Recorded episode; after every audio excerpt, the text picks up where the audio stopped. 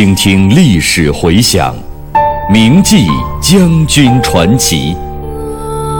纪念中国人民抗日战争暨世界反法西斯战争胜利七十周年之际，由解放军出版社出版、中央人民广播电台制作的百集配乐广播文学《张震回忆录》再次推出。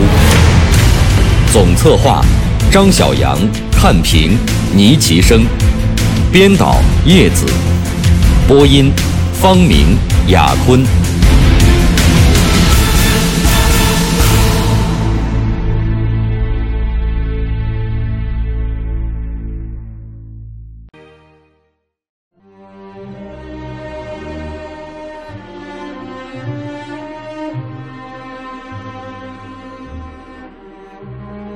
作为一名军人。在党的培养教育下，一生在人民军队里度过，努力为劳苦大众的翻身解放而战。自认其中就包括为了自己的母亲，这也是张震唯一可以感到慰藉。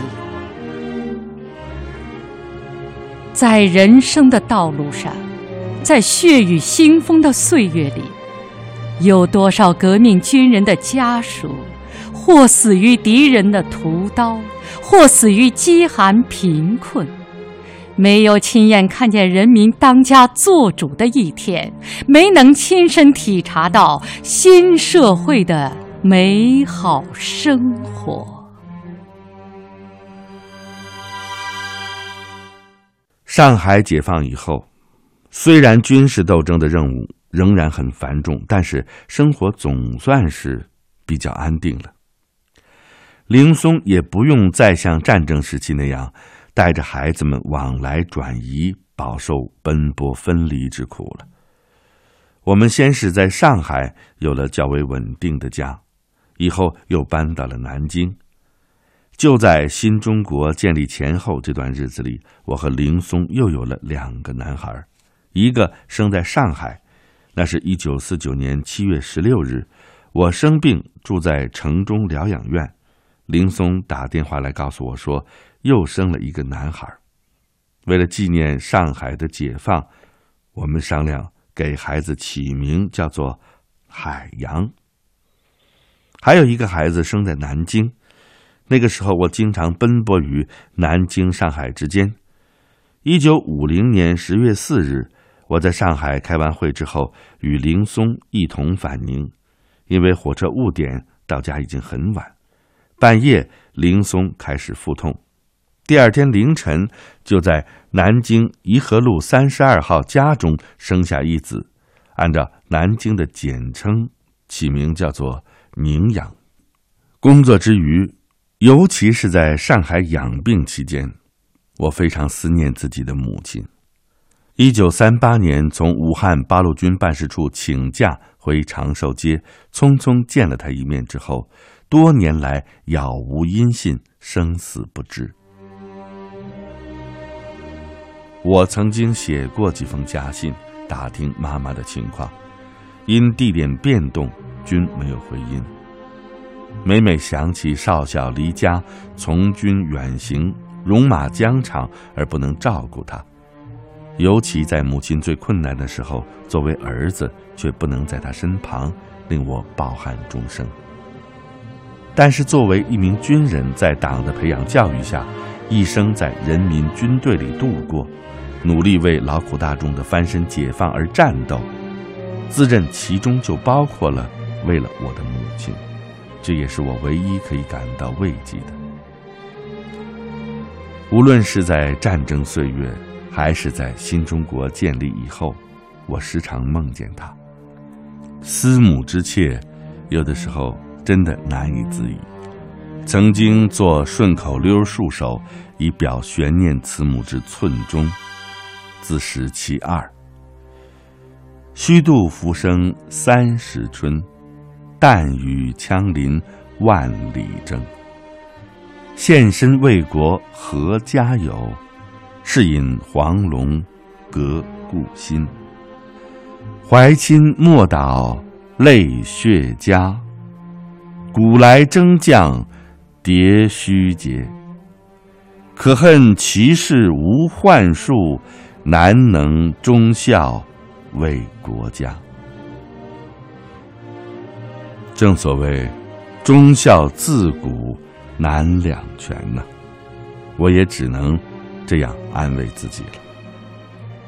新中国成立以后，我得知黄克诚同志任湖南省委书记，就写信给他，请他派人帮助查询我母亲的下落。没过多久，就有了回音，说是从一个破碉堡中找到了，但已沦为乞丐。讨饭为生，而且呢，精神有些失常。黄克诚要我家乡派人将他送到武汉，托付给华中局书记邓子恢。有一天，邓子恢同志亲自给我打电话，说已经派人买好了船票，将我母亲送往南京。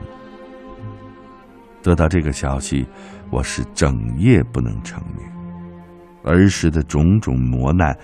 以及与母亲相依为命的情景一一浮现在我的眼前。旧社会酿成了多少骨肉离散、家破人亡的惨剧啊！革命军人的家属则受到国民党反动派更加残酷的迫害。革命战争胜利以后，许多同志虽然又重新与家乡取得了联系，但是有的已经完全失去了家。失去了父母亲，我的母亲讨饭为生，还活到今天，也算是不幸中的万幸了。一九四九年十二月二十二日，天还没亮，我就早早的赶到南京下关码头，不断的向西眺望，等候客轮的到来。船缓缓靠岸的时候。我远远的看着母亲，她由我的表兄吴诞生陪同，手里提着印花被，好像是我儿时盖过的那一床。此时我不禁泪如雨下，这是悲喜交加的眼泪啊！喜的是分别十余载，战乱之中流离失所，而母子终于得以团圆。悲的是，他老人家憔悴苍老，表情呆滞，我都不大敢认了。我跳上甲板，紧紧拉着母亲的手，向她问候。可是，母亲没有多大的反应，只是说：“你的话好难懂哦。”我急忙说：“我是你的儿子啊。”这个时候，母亲两只眼睛突然一亮，认出了自己的儿子。几十年过去了，此情此景依然历历在目。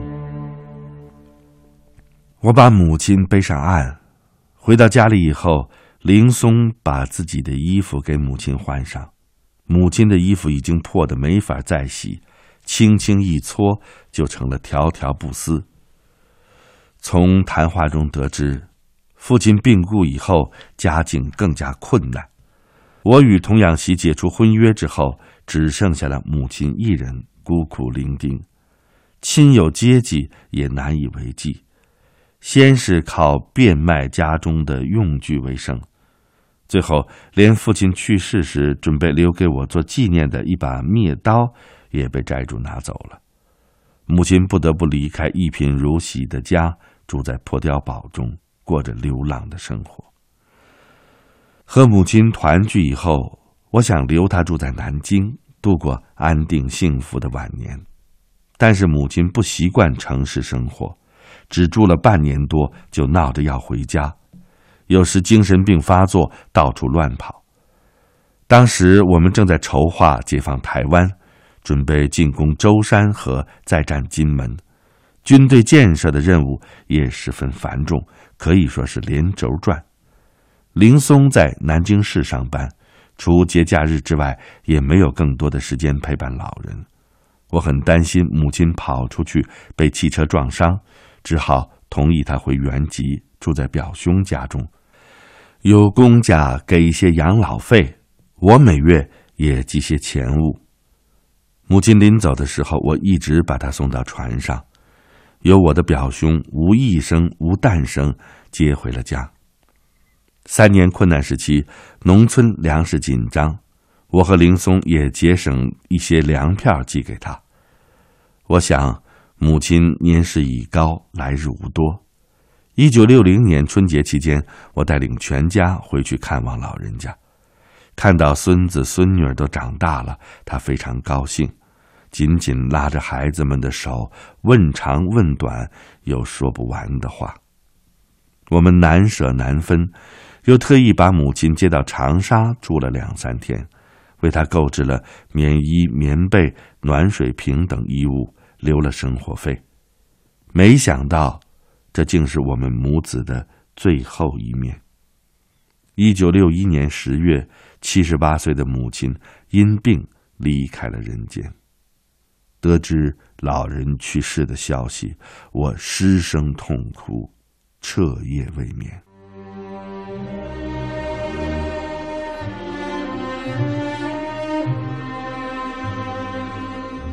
怀亲莫道泪血家，古来征将迭须绝。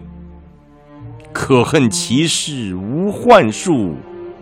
难能忠孝为国家。我是蒲森新，我是王刚。您现在收听到的是百集广播纪实作品《张震回忆录》第五章《历史转折的日子》，题记演播：牟云，主讲人李野墨。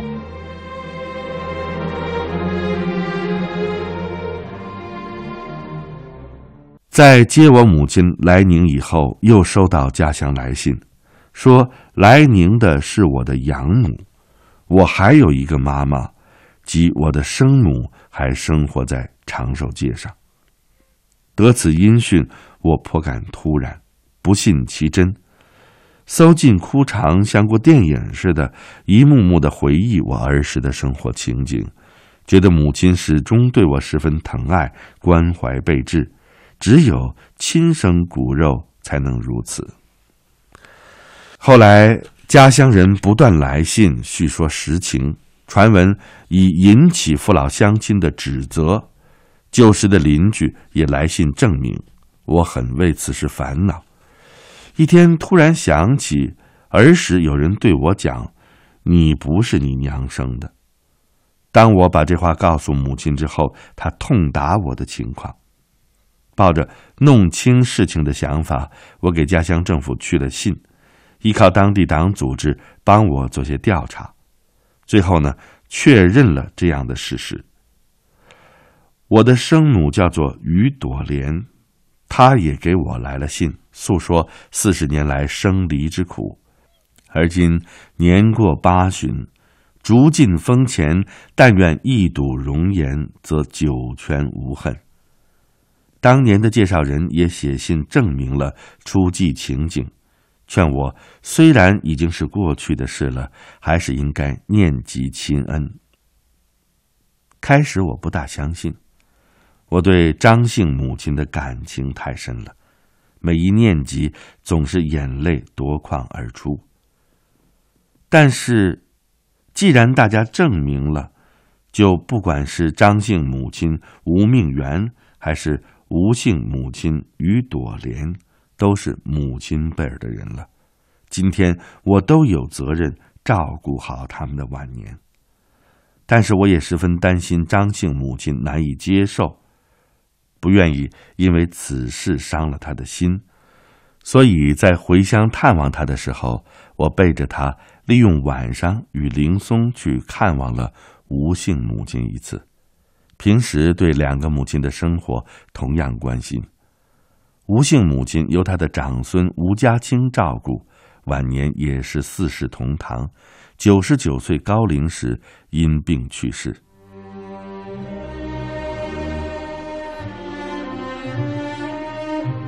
他们两位老人在人生的道路上都饱经了旧中国的苦难与艰辛。然而，在血雨腥风的岁月里，有多少革命军人的家属，或死于敌人的屠刀，或死于饥寒贫困，没有能够亲眼看见人民当家作主的一天，没有能够亲身体察到新社会的美好生活。不管怎样，我的两位老人都能够活下来，都看到了新中国的诞生。看到自己的儿子、媳妇和孙子、孙女儿，也确实是一件值得庆幸的事情。他们生前都对我说过，能够活到现在，能过上几天好日子，全是托共产党的福啊。所以，从这个意义上来说，他们又都是幸福的母亲。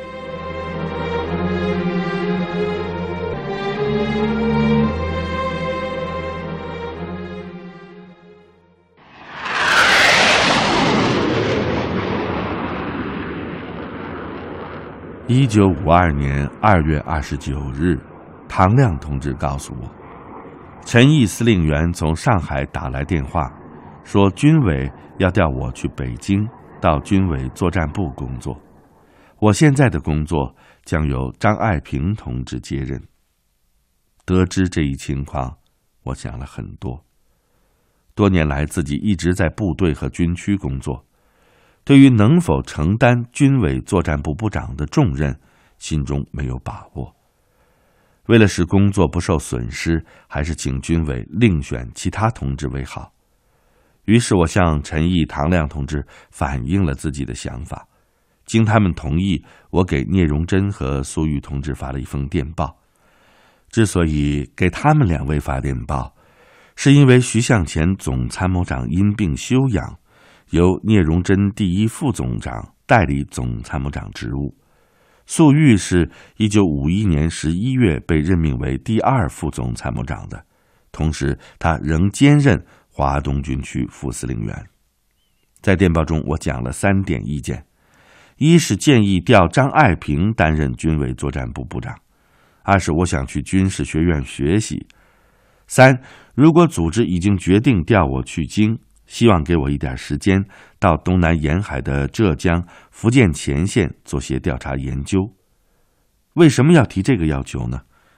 因为东南沿海始终是军事斗争的一个重要战略方向，应该再去第一线实地考察一下为好。三月七日，苏玉同志从北京打电话给我，说工作调动的事情，军委已经做了决定，不要再反映个人的意见了。但是同意我到之前先去东南沿海地区搞调研。三月十日，中央军委正式任命我为军委作战部部长，原部长李涛调任军委技术部部长。几天以后，陈毅司令员从上海回南京开会，利用晚上时间专门找我谈话，他还是那么健谈，我们一直谈到了十点多钟。陈司令员风趣的讲：“毛主席原来的意思是请一位副总长兼作战部部长，但是他们的工作兼不过来，所以现在就找到你这个替死鬼了。”他还说到军委作战部工作担子很重，是学习锻炼的好机会。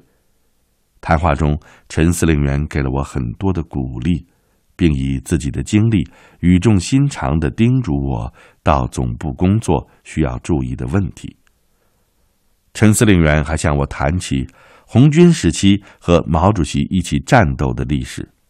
他说，当初与毛主席共事的时候，大家都是游击队长。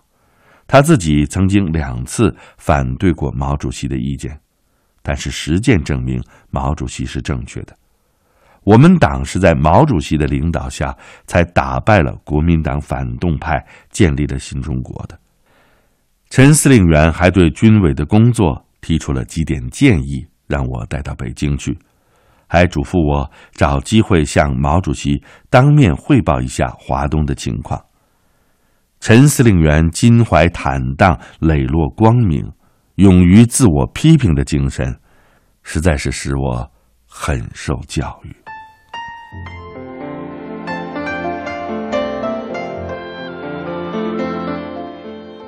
张爱萍同志很快就从杭州来到南京。他一九五一年初离开华东海军，调任第七兵团兼浙江军区司令员。爱萍同志曾任新四军第四师师长，是我的老领导。他长期在华东地区工作，对军区部队的情况很熟。工作交接之后，我们谈起许多往事。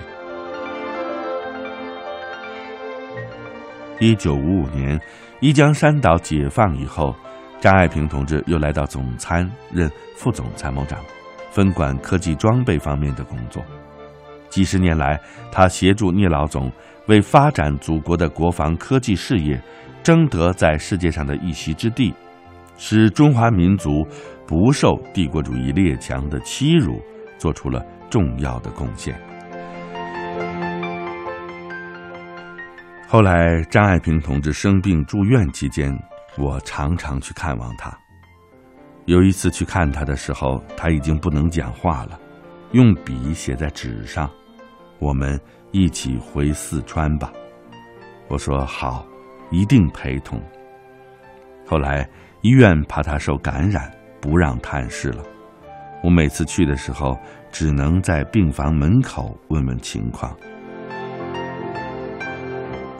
二零零三年七月五日二十时三十五分，当我接到通知赶到医院的时候，我的老领导张爱萍同志已经永远的离开了我们。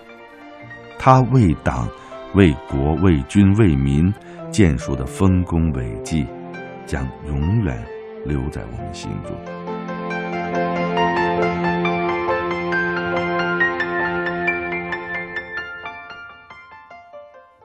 从一九五二年三月十五日起，我与苏联在华东军区工作的军区军事顾问巴巴钦果中将、参谋长顾问加古里斯基和海军顾问一起，用了整整一个月，先后到武夷山、福州、厦门、泉州、建瓯、上饶、杭州、黄岩、温州、舟山等地，就部队建设、东南沿海设防。海军基地和空军机场建设等问题进行调查研究。